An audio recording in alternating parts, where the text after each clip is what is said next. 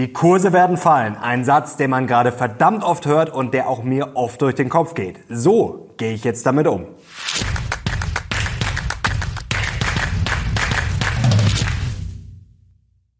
Servus Leute und willkommen zum aktuellen Briefing. Heute gibt's ja die heißesten News und Charts rund um die Börse und wir müssen drüber reden. Ja, werden die Kurse jetzt fallen? Eine These, die viele aufstellen und ich muss sagen, ich ertappe mich auch immer öfter dabei in diesen Tagen, dass ich mit fallenden Kursen rechne. Was heißt das jetzt konkret? Wie stelle ich mich auf? Was haben wir da gerade für eine toxische Mischung? Was sind die Folgen? Was können Anleger jetzt tun? Und es gibt natürlich viele überraschende Charts und Geldideen und jetzt legen wir los. Kommen wir gleich zum Aufreger der Woche, Leute. Und mir ist diese Woche schon wieder so der Kamm geschwollen. Und zwar mehrfach. Angefangen hat's mit diesem Tweet hier von Rasmus Andresen. Von wem? Von den Grünen. Deutsche Bank deutet höhere Ausschüttungen an. Aktie gewinnt deutlich. Rekordausschüttungen, schreibt Herr Andresen. Wir sollten Spekulation und Aktiengewinne stärker besteuern. Nein, ihr solltet euch mal drum kümmern, die Bürger reicher zu machen, weil wir eh schon Steuern zahlen, wie verrückt, wie blöd und die Rente auf der Intensivstation liegt. Das solltet ihr tun und nichts anderes. Denn es wird ja eh schon teurer an allen Ecken und Enden und ab 1. Dezember gibt es schon wieder eine neue Abgabe. Es geht um Lkw-Maut und Co. Und die FDP lässt uns da auch noch im Stich und bricht ein Wahlversprechen. Denn erst im März per Parteitagsbeschluss hatte man eigentlich mehr Belastungen kategorisch ausgeschlossen. Angesichts historisch hoher Steuern und Abgaben seien Steuererhöhungen keine Option, hieß es darin. Na, daran kann man sich in bester Olaf Scholz-Manier jetzt wahrscheinlich nicht mehr dran erinnern. Und dann bleibt ja noch unser grüner Deindustrialisierungspoet Robert Habeck. Der hat diese Woche seine Industriestrategie vorgestellt. Man fragt sich schon, was die meisten Journalisten hauptberuflich machen, denn man hat überall nur gelesen, dieses Zitat, Habeck will Industrie in ganzer Vielfalt erhalten. Das klingt natürlich super toll, aber man sollte vielleicht mal genauer hinschauen, wovor sein eigenes Ministerium schon warnt. Denn es müsse dringend was passieren, zum Beispiel ein Brückenstrompreis. Andernfalls drohen Produktionsrückgänge, schreibt das Bundeswirtschaftsministerium, oder sogar die Abwanderung strukturell wettbewerbsfähiger Unternehmen aus Deutschland, insbesondere in den Grundstoffindustrien. Damit würden Ausgangspunkte von Wertschöpfungsketten zerstört, die sich durch ganz Europa ziehen. Jetzt klingt das nach einer Warnung, allerdings sind wir da eigentlich schon mittendrin. Dann schauen wir mal auf die Industrieproduktion. Das ist aus demselben Dokument vom Ministerium und da sehen wir, ja, Indexpunkte Industrieproduktion energieintensiv, die blaue Linie und die ist schon komplett abgestürzt fast um 20 Prozentpunkte. Ja, da sieht es relativ düster aus und da tut es doppelt weh, wenn man dann diese Schlagzeilen liest in diesen Tagen. Atomkraftwerk ISA 2 kann nicht wieder hochgefahren werden. Also das ist jetzt endgültig gestorben. Und komisch, wer hat denn jetzt dieses alte Helmut Schmidt-Zitat hier reingeschrieben? Wer die Grünen wählt, wird sich später einmal bitterste Vorwürfe machen. Ach, Zufälle gibt's, Leute. Ach, da kann man sich nur noch wundern. Aber wir lassen uns die Stimmung nicht verderben, Leute, und kommen zu einem angenehmeren Thema. Und zwar haben wir eine Idee für den kommenden Mittwoch, den 1. November. Da kommt ja wieder die FED abends und die Frage ist, wollt ihr eine FED Live-Show? Nicht so wie gehabt, sondern wirklich live, dass wir vor der Entscheidung live gehen, während der Entscheidung. Ihr könnt dann natürlich auch mit uns chatten und Fragen stellen. Wenn ihr darauf Bock habt, dann gebt doch mal ordentlich Daumen nach oben. Und jetzt kommen wir auch schon zum Briefing und damit zu allem, was Investoren jetzt wissen müssen. Und wir beginnen heute mit den Bullen und die sind verwundert. Warum sind denn alle so negativ? Es läuft doch hier. Die US-Wirtschaft brummt nach wie vor. Und zwar ist sie so schnell gewachsen im dritten Quartal um 4,9 Prozent. Das ist annualisiert. Ja, so schnell wie zuletzt vor zwei Jahren. Also die Wirtschaft brummt und wir können hier mal draufschauen. Es hat auch die Erwartungen ordentlich geschlagen. Hier GDP, ihr seht das Estimate, also die Schätzung war 4,5 Prozent. Es wurden dann 4,9 Prozent. Und im Hintergrund hat sich auch noch was Spannendes getan obwohl die Wirtschaft richtig brummt. Hier PCE Price Index seht ihr ganz unten, rausgerechnet Food und Energy. Ja, das lag sogar unter den Erwartungen. Die Bullen sagen, es läuft doch eigentlich alles nach Plan. Und das bestätigen doch auch die Berichtssaison und die Unternehmen. Fast alle sind beeindruckt von diesem bärenstarken US-Verbraucher. Microsoft hat ordentliche Zahlen vorgelegt. Amazon hat richtig gute Zahlen vorgelegt. Umsatz nach oben geschossen, massive Steigerungen. In allen Segmenten ist man gut gewachsen, sogar der Onlinehandel profitabel. Ja, beim Cloud-Business ähm, hat man vielleicht nicht ganz die Erwartungen übertroffen, aber zumindest halbwegs erfüllt. War alles ordentlich, ordentliches Wachstum. Ausblick auch positiv. Stichwort natürlich natürlich auch KI. Und selbst Intel, altes, schwerfälliges Schlachtschiff, kommt wieder in Schwung. Auf den ersten Blick die Zahlen nicht so gut, aber der Ausblick hat der Börse richtig gut gefallen, ja, dass man bald wieder Gewinne schreibt, eben auch wegen KI. Und da wundern sich die Bullen immer weiter, warum ist denn die Stimmung so schlecht, auch wenn die Zinsen zuletzt gestiegen sind? Ja, ist alles unangenehm und bringt ein bisschen Druck auf Aktien, aber warum sind sie denn gestiegen? Das hat doch Finanzministerin Janet Yellen am Freitag nochmal erklärt. Ja, warum sind die Zinsen gestiegen? Nicht, weil es Probleme gibt, Misstrauen gegenüber der USA oder Schulden. Nein, weil die US-Wirtschaft so stark ist und die Bullen sagen, es läuft doch auch in Europa alles halbwegs nach Plan. Die EZB, die Europäische Zentralbank, hat geliefert wie bestellt. Es gab die Zinspause und ihr seht hier, ja, die Erwartungen waren auch davor doch schon schon higher for longer und dann gehen wir eben wahrscheinlich in der zweiten Jahreshälfte 2024 planmäßig dann wieder ein bisschen runter mit den Zinsen und die Bullen sagen, das ist doch dann alles kein Problem. Und saisonal, wenn wir da mal draufblicken, sagen die Bullen, eigentlich ist das ein ganz normaler Rücksetzer hier. S&P 500 Saisonalität von 1950 bis 222, ja, sind wir jetzt relativ weit unten und die Bullen sind ready für die Jahresendready. Und jetzt wechseln wir zu den Bären und die müssen fast lachen. Janet Yellen als Kronzeugin anführen, das ist ja schon mal höchst unseriös. Also bei solchen Geschichten, ja, da bricht ja sogar fast der Paulanergarten zusammen. Die hohen Zinsen und die steigenden Zinsen haben sicher nur was damit zu tun, dass die US-Wirtschaft so toll ist, dass alles perfekt ist. Blühende Landschaften hat sicherlich nichts mit den Schulden zu tun und dass immer mehr Anleihen ausgegeben werden müssen, dass die Anleihen zuletzt eigentlich schon gar keiner mehr wollte von den USA. Und das hat auch sicherlich nichts hier mit der Lücke beim Budget zu tun, die die sich jetzt verdoppelt hat. Ihr seht es hier links unten, ja, da war es 2022 noch knapp eine Billion und das hat sich jetzt mehr als verdoppelt. Sicherlich alles in Ordnung. Und die Bären halten die Bullen einfach für naiv und sagen, ihr werdet euch noch umschauen. Es gibt eigentlich nur einen Weg für die Zinsen und der führt weiter nach oben. Und da gibt es viele Gründe, aber schauen wir mal auf eine sehr spannende Kennzahl und zwar die sogenannte Proxy Funds Rate. Die wird von der San Francisco Fed rausgegeben und hier seht ihr jetzt in blau die Effective Funds Rate, die kennt ihr wahrscheinlich alle, aber die Proxy Funds Rate in grün,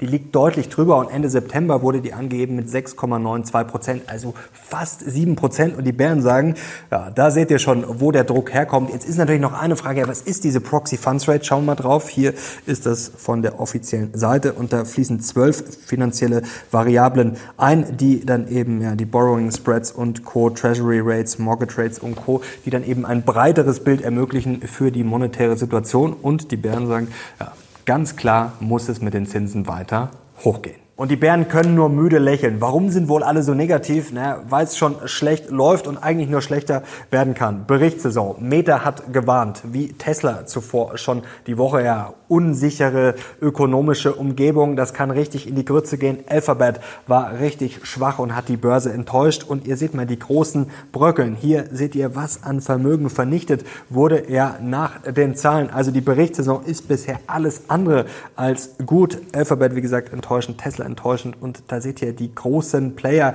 ja, die ja den Markt so lange oben gehalten haben, die gehen jetzt auch schon in die Knie. Und Bernstein rechnet vor, schauen wir mal hier auf diese Einblendung, ja, dass die Berichtssaison eigentlich bisher eine Katastrophe ist. Bisher haben 29 Prozent der Companies im S&P 500 berichtet und auf den ersten Blick sieht das toll aus, plus 11 Prozent. Aber wenn man die glorreichen sieben rausrechnet, ihr seht hier Apple, Microsoft, Alphabet, Amazon, Nvidia, Tesla und Meta, was bleibt dann? Da bleiben nicht mehr plus 11 Prozent, sondern minus 8,6 Prozent beim Gewinn bei der Berichtssaison. Also das ist eigentlich schon eine mittlere Katastrophe. Und die Bären sagen, wir sind doch schon im Bärenmarkt, auch wenn das vielleicht viele noch leugnen oder einfach nicht äh, kapiert haben. Schauen wir mal auf Aktien, die einfach schon im Bärenmarkt drin sind. Und das ist jetzt nur ein Ausriss. Die Liste geht unten noch viel weiter. Da sehen wir vom 52 Wochen hoch, wie tief wir da bei vielen Aktien schon drunter liegen. Bei Moderna, bei JD, bei Illumina, bei Walgreens, Boots Alliance und auch bei großen Namen natürlich wie PayPal und da unten auch Dollar Tree, Zoom, Fortinet, Datadog,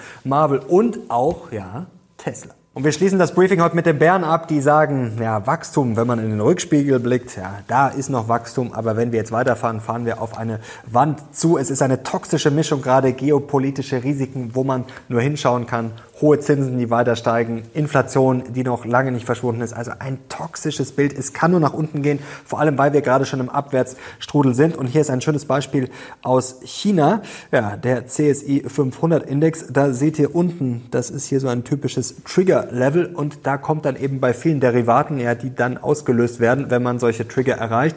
Ja, da kommt dann eine Schneelawine sozusagen nach unten in Gang und die Bären sagen, ja, da braucht es nicht viel. Wenn wir noch ein bisschen fallen, dann kommen wir richtig ins Rutschen und dann geht es richtig in die Grütze. Die Kurse müssen fallen. Stimmst du zu? Heute den Bären, die gerade natürlich in der Überzahl sind, die die Oberhand gewonnen haben, dann schreib's doch gerne mal in die Kommentare oder macht dich das schon richtig bullish. Und jetzt kommen wir auch schon zum Mindblow und zu dem Satz, dem Titel des Videos heute. Die Kurse werden fallen. Ja, ihr habt euch sicherlich auch in den letzten Tagen ertappt dabei und ich ertappe mich auch in den letzten Tagen, gerade die letzte Woche, immer mehr dabei. Auch schon natürlich die Woche davor, als dieser ja, Konflikt in Israel sich angedeutet hat, dass es immer mehr eskaliert. Ja, dass einem das durch den Kopf geht und das ist natürlich auch ganz normal. Und menschlich ist es immer nur wichtig, dass man einen gewissen Abstand dazu hat. Und gerade weil ich mich da immer öfter dabei ertappe, ja, werde ich schon eher bullish. Und jetzt schauen wir uns das Ganze mal an. Gerade diese toxische Mischung, die ich äh, vorher gerade schon in der Bärenposition angesprochen habe, das werden wir jetzt alles mal kleinteiliger zerlegen. Und wer rechnet gerade mit der Jahresendrallye? Ja, wie gesagt, ich habe gerade schon gefragt, Kommentare, ob ihr auf der Bärenseite seid. Da bin ich sehr gespannt auf euer Feedback, zumindest in Europa. Ja, schauen wir mal auf diesen Chart hier. Da äh, rechnen die Profis, die Strategen jetzt nicht mit der Jahresendrallye. Klar, Europa ist mal was anderes als die USA, aber ihr habt es gerade schon gesehen. Wenn man mal ein bisschen an der Oberfläche kratzt, dann sehen wir schon, ja, dass Bill Eckman und Co. richtig liegen könnten mit ja, einer Abkühlung. Also wie gesagt, der Rückwärtsspiegel ist dann beim Wachstum oft nicht die beste Option. Jetzt kommen wir mal zum Sentiment generell und da sehen wir auch, dass viele gerade sich wahrscheinlich denken, ja, die Kurse müssen fallen, werden fallen. Hier sehen wir mal die Profi-Investoren, wie die gerade aufgestellt sind. Da sehen wir, ja, die sind gerade nicht wirklich stark investiert, da sind wir wieder stark runtergefallen und hier die berühmteste Sentiment-Umfrage vielleicht überhaupt und da seht ihr, grün wird immer weniger, jetzt hier am 25. Oktober, da sind wir jetzt unter 30 Prozent gefallen. Bullen, ja, vor kurzem waren es noch 40 Prozent, zwei Wochen davor und es werden immer mehr Bären.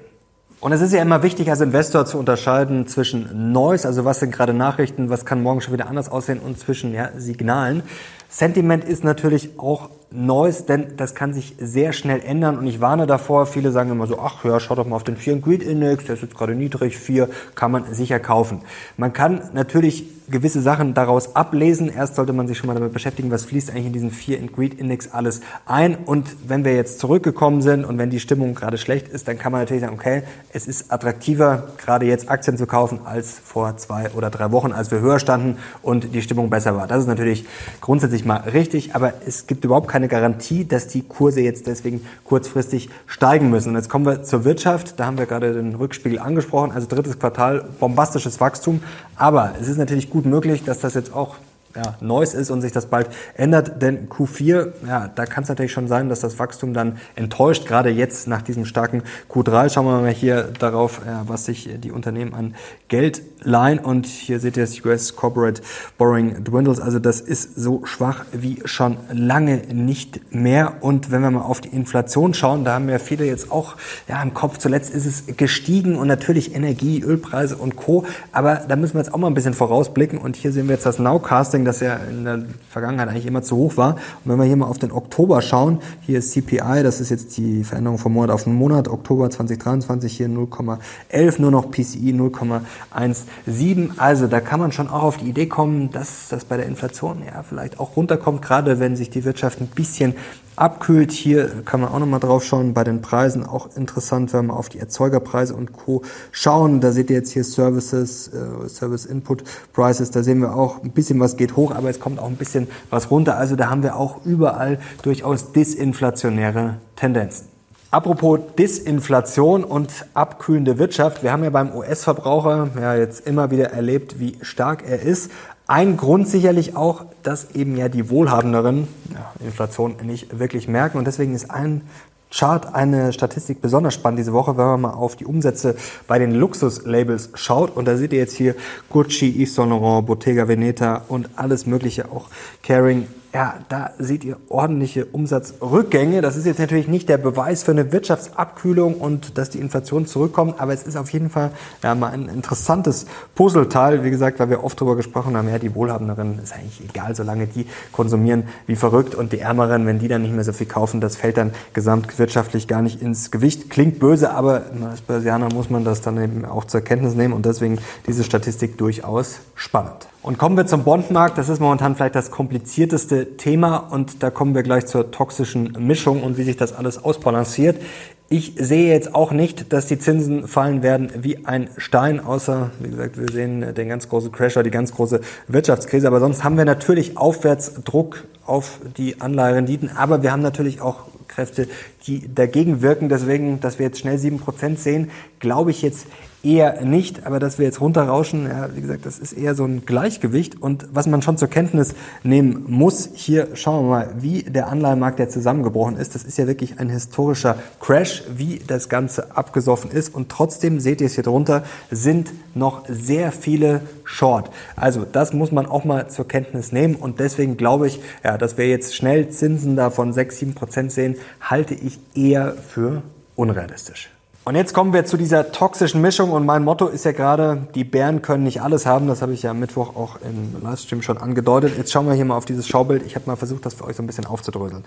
Sagen wir mal, die Zinsen bleiben hoch oder steigen sogar weiter. Das wäre natürlich für Aktien und Anleihen wahrscheinlich eher negativ, vor allem wenn es natürlich steigen würde. Aber worauf würde das schließen lassen? Jetzt nicht auf den großen Wirtschaftszusammenbruch, zumindest mal auf eine robuste Wirtschaft, vielleicht sogar auf eine starke Wirtschaft, wo dann wahrscheinlich der Crash aus meiner Sicht eher ausfallen würde. Sagen wir mal, die Zinsen auf der anderen Seite würden fallen. Jetzt ist natürlich die Frage, wie schnell fallen sie? Fallen sie eher nächstes Jahr, so wie es viele erwarten, zweites Halbjahr nach Plan, oder fallen sie schnell? Also wenn wir eine schwache Wirtschaft sehen, wenn wir vielleicht sogar ja, richtig Probleme sehen, dann würden die Zinsen aus diesem Grund wahrscheinlich schneller fallen als erwartet. Das wäre dann wahrscheinlich eher nicht so positiv für Aktien. Allerdings für Anleihenkurse dann natürlich, wenn die Zinsen schneller fallen als erwartet. Also sehen wir schon Aktienverluste dann vielleicht, aber wenn man in Anleihen investiert ist, was ich auch mache, dann hätte man da Kursgewinne und könnte dann wieder billiger nachkaufen. Und dann würde sich natürlich sicherlich die Wirtschaft oder die wäre schon abgeschwächt,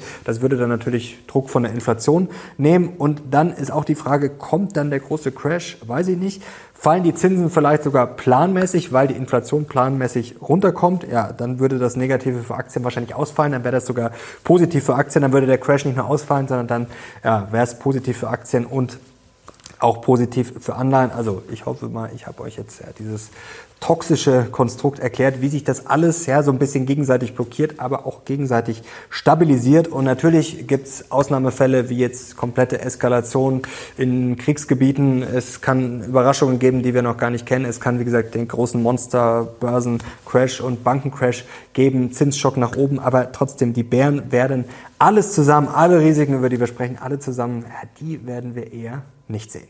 Deswegen kommen wir zum Fazit. Ich rechne mit fallenden Kursen, aber trotzdem werde ich nichts verkaufen. Ich werde jetzt auch nicht absichern. Ich habe jetzt auch nicht wirklich was nachgekauft. Ich warte erstmal ab und orientiere mich woran. Das ist ganz interessant hier beim S&P 500, was in der Vergangenheit eine Unterstützung war und zwar der 200 nicht Tage Durchschnitt, sondern 200 Wochen Durchschnitt. Da sehen wir ja, da ist er eigentlich nie so wirklich drunter gefallen in den letzten Jahren. Hier seht ihr auch mal vielleicht Marken, wo man sich dran orientieren kann. Das ist jetzt auch der S&P 500. Also wie gesagt, ganz wichtig, einen Plan zu haben, eine Watchlist pyramidisieren. Das predige ich ja auch immer, wenn die Kurse fallen, dass man dann, je weiter es fällt, stärker nachkauft. Aber man muss sich natürlich vorher überlegen, wann. Und für alle, die richtig auf Doom und Untergang sind, ja, dann muss man sich fragen, wie tief kann dann so ein Index fallen?